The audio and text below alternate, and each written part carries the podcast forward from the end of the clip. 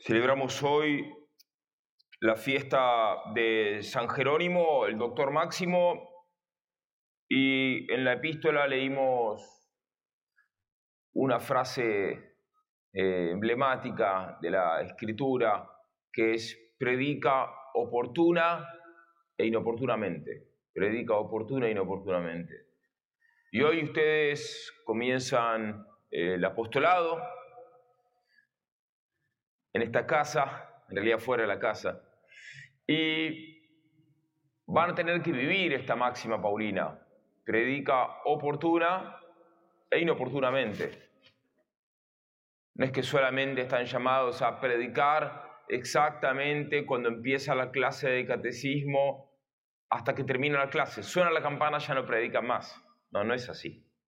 Eso sería una concepción formalista del apostolado. El apóstol predica oportunamente e inoportunamente también.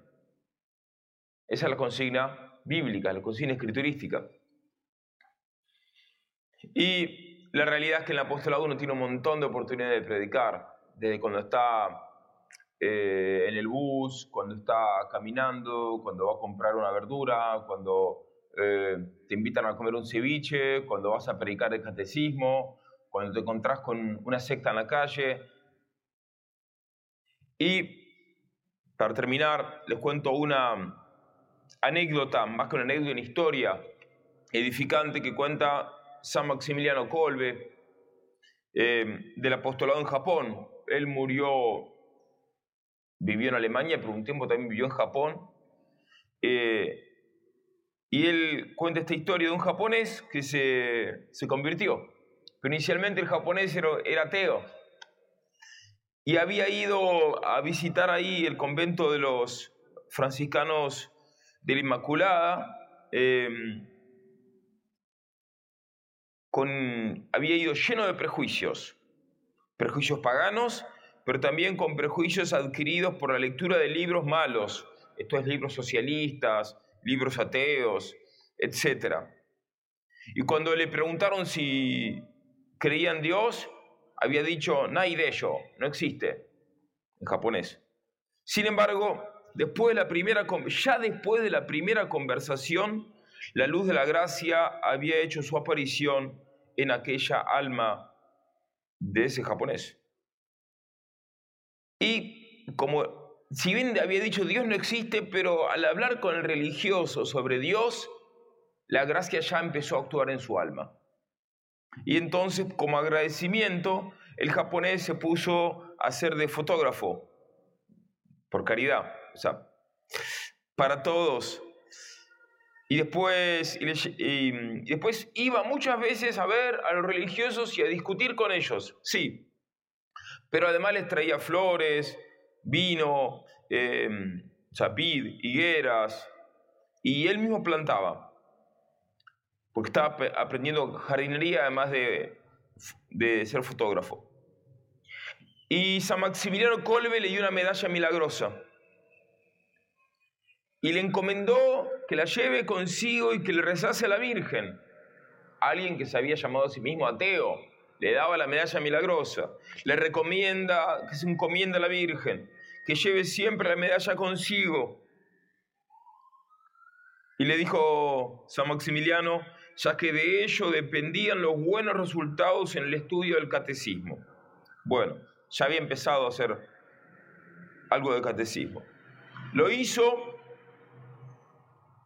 se puso la medalla al cuello y mm, finalmente llegó a la fiesta de Navidad y recibió el bautismo con el nombre de Pablo San Maximiliano le había sugerido que se ponga el nombre de Pablo.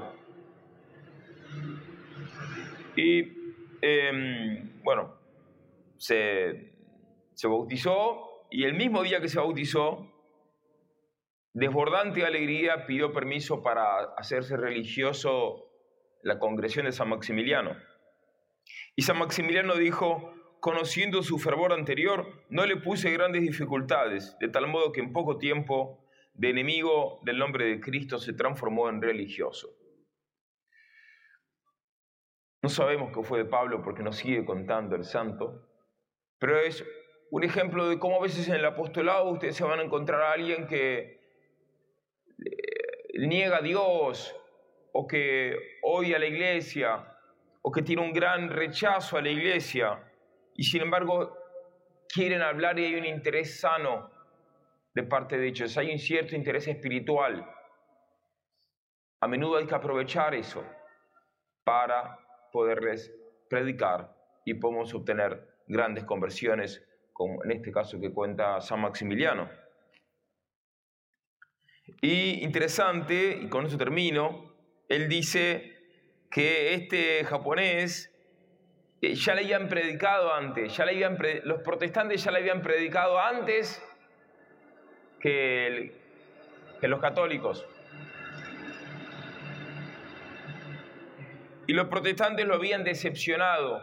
Por eso este joven Pablo llegaba a odiar el cristianismo. Acá dice el libro, odiaba el cristianismo. No solamente no creía en Dios, odiaba el cristianismo.